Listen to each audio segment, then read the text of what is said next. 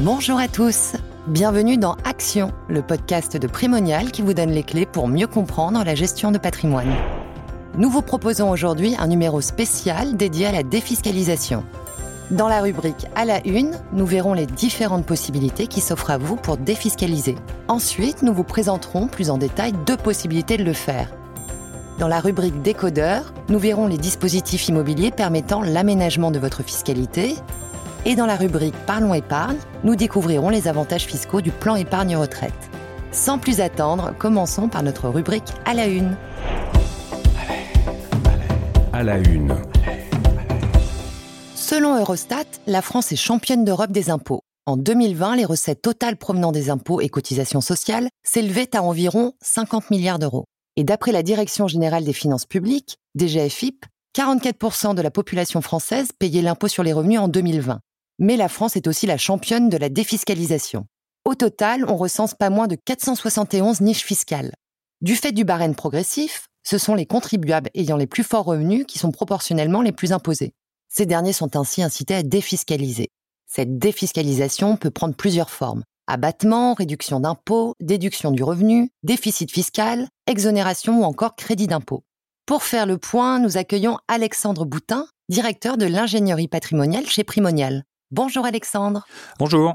On utilise bien souvent le mot défiscalisation, mais que veut-il dire exactement?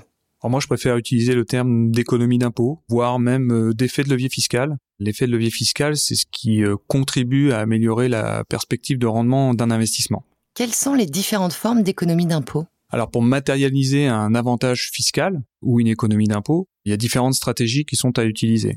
La première, c'est la diminution de l'assiette qui sert à calculer l'impôt.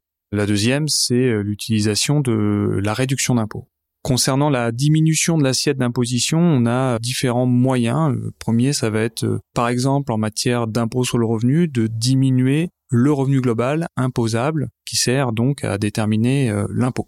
Premier exemple avec le plan d'épargne retraite, en cas de versement sur un PER, eh bien je vais déduire le montant de mon versement de mon assiette imposable et je vais matérialiser un avantage fiscal qui va être proportionnel à mon montant d'imposition.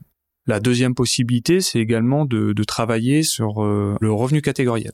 En matière de revenus fonciers, on a une fiscalité qui s'applique, une fiscalité proportionnelle, avec la tranche marginale d'imposition, et ce revenu est également assujetti à ce qu'on appelle des prélèvements sociaux au taux de 17,2%. Lorsque je vais réaliser une opération de déficit foncier, eh bien je vais diminuer le revenu foncier imposable au niveau de ma tranche marginale d'imposition, mais je vais également diminuer le revenu foncier imposable au niveau de mes prélèvements sociaux. Donc mon effet de levier fiscal va être proportionnel non seulement au montant de mon imposition, à savoir la tranche marginale d'imposition, mais également au montant de mes prélèvements sociaux. La troisième stratégie euh, qu'on peut utiliser en matière d'économie d'impôt, c'est la réduction d'impôt. La réduction d'impôt, elle résulte d'une dépense, souvent plafonnée, auquel on applique un taux. Si je prends l'exemple euh, des FIP ou FCPI, le montant de la dépense retenue est de 12 000 euros et le montant de l'avantage fiscal en vigueur jusqu'au 31-12-2022 est de 25 À quoi faut-il faire attention avant de défiscaliser? En matière d'économie d'impôt, ce qui est important finalement, c'est l'investissement. L'investissement prime sur euh, l'avantage fiscal puisque c'est l'investissement qui déclenche l'avantage fiscal. On a euh, différentes contraintes qui sont liées en matière euh, d'avantages fiscaux. Le premier, c'est le plafond global des niches fiscales qui s'applique en matière d'impôt sur le revenu. Aujourd'hui, on a un plafond global des niches fiscales de 10 000 euros qui est le plafond générique. Et puis, on peut avoir un deuxième plafond qui est un plafond euh, majoré de 18 000 euros pour certaines dépenses particulières. Il faut pour cela que l'investissement sélectionné rentre dans le plafond global des niches fiscales. Il y a certains investissements qui sont dans le plafond et il y a certains investissements qui sont hors plafond global des niches fiscales. Le deuxième élément à retenir, c'est qu'il faut être attentif au montant de la dépense engagée, puisque l'avantage fiscal, il est proportionnel à un montant de dépenses engagées, mais qui est souvent plafonné. En matière d'épargne retraite, il s'agit du revenu professionnel N-1, auquel on applique un pourcentage de 10%. En matière d'investissement immobilier Pinel, le montant retenu pour euh, calculer l'avantage fiscal est de 300 000 euros, auquel on applique le taux de la réduction d'impôt maximum de 21%. Deuxième contrainte, Il s'agit de la contrainte qui est liée au plafond retenu pour calculer l'avantage fiscal. Au-delà, eh bien, la dépense n'est pas retenue pour calculer une économie d'impôt. Compte tenu des différentes variables euh, sur euh, les économies d'impôt ou les stratégies d'investissement qui génèrent des économies d'impôt, il est nécessairement très important de se faire accompagner d'un conseiller en gestion de patrimoine qui maîtrise ces différents paramètres. Merci Alexandre pour toutes ces précisions. Maintenant que nous avons cette vision globale de la défiscalisation, découvrons plus en détail les dispositifs immobiliers avec notre rubrique Le décodeur. Le décodeur, le décodeur, le décodeur. Pour défiscaliser en investissant dans l'immobilier, les pistes sont nombreuses. Il n'existe pas moins de huit dispositifs. Le plus connu d'entre eux est bien sûr le dispositif Pinel, mais on peut également citer la loi Malraux ou le déficit foncier. Face à une telle offre, difficile de faire le bon choix. Pour y voir plus clair, nous accueillons Nicolas Fratkin, directeur commercial immobilier chez Limo. Bienvenue Nicolas. Bonjour, merci de l'invitation. Pinel, Malraux, LMNP, de Normandie, déficit foncier. La liste est longue et je dois en oublier. Alors comment se repérer face à une telle offre? Effectivement, quand on regarde la défiscalisation en France, il y a de très nombreuses solutions qui existent. Ce qu'il faut bien comprendre, c'est que en fonction des objectifs et de l'horizon d'investissement que l'investisseur peut avoir, tous ces dispositifs ne permettent pas la même défiscalisation. Concrètement, on va dénombrer trois grandes familles de défiscalisation. Une première famille qui va permettre de neutraliser l'impôt sur les loyers. Une deuxième famille qui va permettre de minorer soit le revenu imposable, soit son revenu foncier. C'est le cas euh, des dispositifs comme le déficit foncier ou par exemple les monuments historiques. Et enfin, une dernière famille qui est probablement la plus connue et la plus utilisée aujourd'hui, qui est la réduction d'impôt. Un système qui va permettre de minorer le montant d'impôt à payer. Là, c'est des dispositifs qu'on connaît quasiment tous, puisque là, on va parler de dispositifs Pinel ou, par exemple, du de Normandie. En fonction de l'objectif que vous allez poursuivre, on se dirigera vers telle ou telle famille qui répondra au mieux à vos souhaits de défiscalisation. Bien sûr, ce n'est pas suffisant puisque la défiscalisation ne doit pas être votre objectif numéro un. Quand on fait un investissement locatif, on est dans une démarche beaucoup plus large. On va devoir prendre en compte vos objectifs patrimoniaux et surtout la durée d'investissement que vous souhaitez avoir. Comment savoir alors quel dispositif nous conviendra le mieux?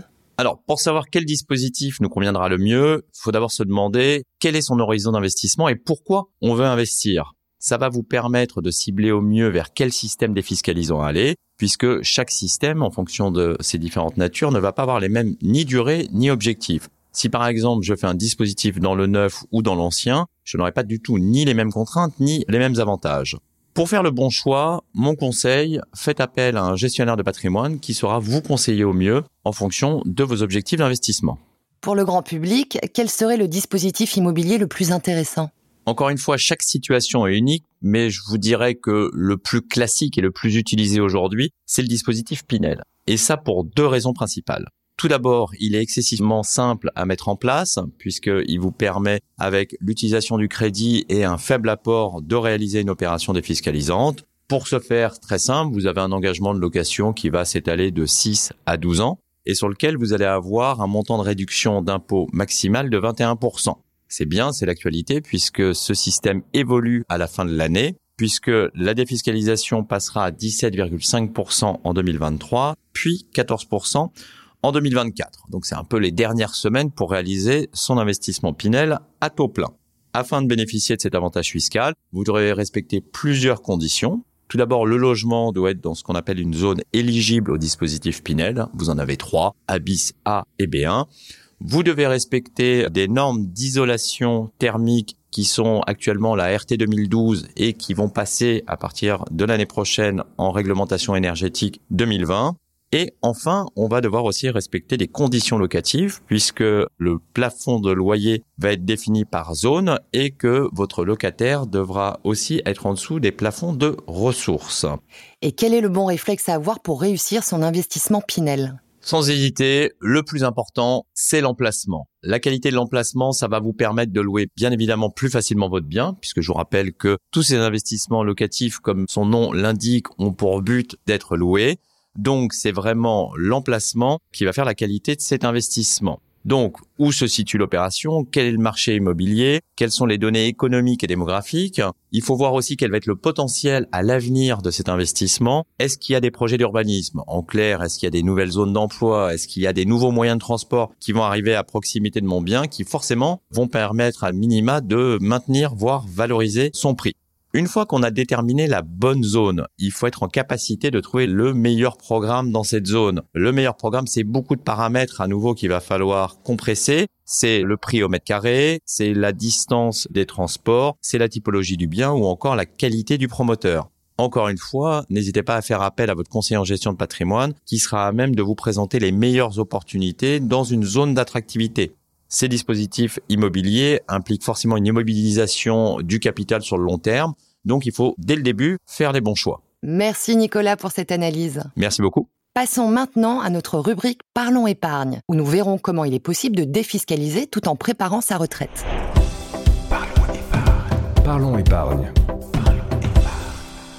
Créé par la loi Pacte en 2019, le nouveau plan d'épargne retraite, ou PER, vise à aider les Français à préparer leur retraite. Mais le PER peut également servir à réduire son impôt sur le revenu. Le principe est simple. Plus vous épargnez sur un PER, plus votre économie d'impôt est conséquente. François, 50 ans, de Paris, souhaite justement savoir comment il est possible de profiter au maximum de ces avantages fiscaux. Pour répondre à cette question, nous accueillons Frédéric Raymond, directeur du développement commercial chez Primonial Gestion Privée. Bonjour Frédéric. Bonjour, merci pour l'invitation. Avant de répondre à la question de François, pouvez-vous rappeler à nos auditeurs comment fonctionne l'avantage fiscal du PER oui, bien sûr. Alors pour commencer, il faut bien préciser que le PER ne donne pas droit à une réduction d'impôt à proprement parler, mais plutôt à une déduction fiscale. Cet avantage n'est donc pas soumis au plafonnement des niches fiscales à 10 000 euros par an et par foyer fiscal. C'est donc un des atouts majeurs de l'épargne retraite. Concrètement, les sommes versées sur votre plan peuvent être déduites de votre revenu imposable. L'économie d'impôt est proportionnelle à la tranche marginale d'imposition de l'épargnant. L'avantage fiscal du PER s'avère donc pertinent pour les contribuables les plus fortement imposés. Par ailleurs, la sortie du PER étant fiscalisée, être imposé à une tranche marginale plus basse à la sortie du plan permet donc de maximiser l'intérêt fiscal du PER. Et cet avantage est-il plafonné? Alors oui, le montant des versements déductifs de revenus imposables est donc plafonné par la loi. Pour rappel, pour les salariés, ce plafond s'établit à 10% du revenu net imposable de l'année précédente, et ce dans la limite de 32 909 euros maximum en 2022. Pour les travailleurs non salariés, j'anticipe votre question, les seuils sont de 10% de la fraction du bénéfice imposable de l'année, compris dans la limite de 32 909 euros en 2022, et de 15% de la fraction du bénéfice imposable, compris entre 41 136 euros et 329 088 euros, soit un montant déductible plafonné à 43 192 euros en 2022. Au total, donc, un travailleur non salarié peut donc déduire un maximum de 76 101 euros en 2022. Pour répondre à la question de François, comment ces plafonds peuvent-ils être optimisés? Il existe deux possibilités. La première, c'est d'utiliser les plafonds disponibles non utilisés au cours des trois dernières années. En effet, au cours d'une année, bah, vous ne pourriez, par exemple, pas avoir eu assez de fonds pour optimiser vos plafonds. Sachez donc que vous avez un délai de trois ans pour en profiter. Ils sont un peu mis en mémoire. Si François ne sait pas ce qu'il lui reste à utiliser, ce que je conseille déjà, c'est de regarder son avis d'imposition. Il retrouvera l'information directement. La deuxième option, eh bien, c'est de mutualiser son plafond entre conjoints, sous condition bien sûr que ce dernier n'est pas utilisé. Alors si François est marié ou paxé, ça lui permet ainsi d'augmenter son plafond. Quels sont les autres avantages du PER Alors, si le PER vise avant tout la préparation de la retraite, comme son nom l'indique, il constitue également un superbe outil de transmission.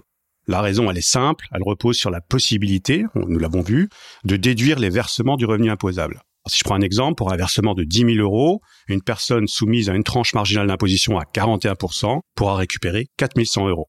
Conséquence de la mise en place du prélèvement à la source, l'avantage est remboursé par l'État une fois par an après déclaration annuelle.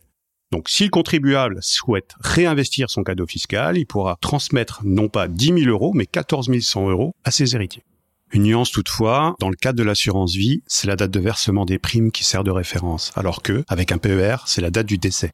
Si le détenteur du PER décède avant ses 70 ans, les bénéficiaires ne sont pas imposés dans la limite d'un abattement de 152 500 euros chacun. Au-delà, un taux forfaitaire de 20% est appliqué et à partir de 852 500, il passe à 31,25%. Après ces 70 ans, le capital est imposé au droit de succession après un abattement de 30 500, à partager donc entre tous les bénéficiaires. Donc si le souscripteur décède après ses 70 ans, toutes les économies placées sur un PER tomberont sous le coup de ce régime. Attention, le PER s'ajoute donc aux autres actifs de la succession et le taux d'imposition est décidé en fonction de la valeur globale du patrimoine. Le risque est donc d'amener sur des droits supérieurs et élevés. Le PER est donc optimal si la succession est fiscalisée dans la première tranche des droits de mutation à titre gratuit, et idéalement si la somme revenant à chaque bénéficiaire bénéficie de tout ou partie de l'abattement de 100 000 euros en ligne directe par an, enfant. Donc, le PER semble être la solution idéale pour préparer sa retraite et sa transmission.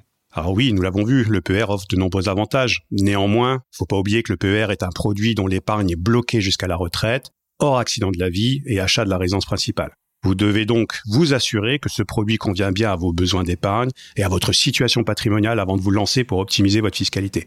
Un conseil, tournez-vous vers un conseiller en gestion de patrimoine qui étudiera avec vous votre situation, vos objectifs et surtout vous accompagnera tout au long de la vie de ce PER. Merci Frédéric. François a désormais toutes les cartes en main pour prendre de bonnes décisions.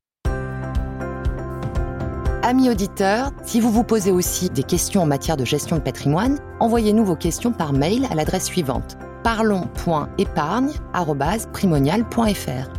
Nous voici arrivés à la fin de cet épisode d'Action, le podcast de Primonial, qui vous donne les clés pour mieux comprendre la gestion de patrimoine. Merci pour votre écoute et rendez-vous le mois prochain. À bientôt!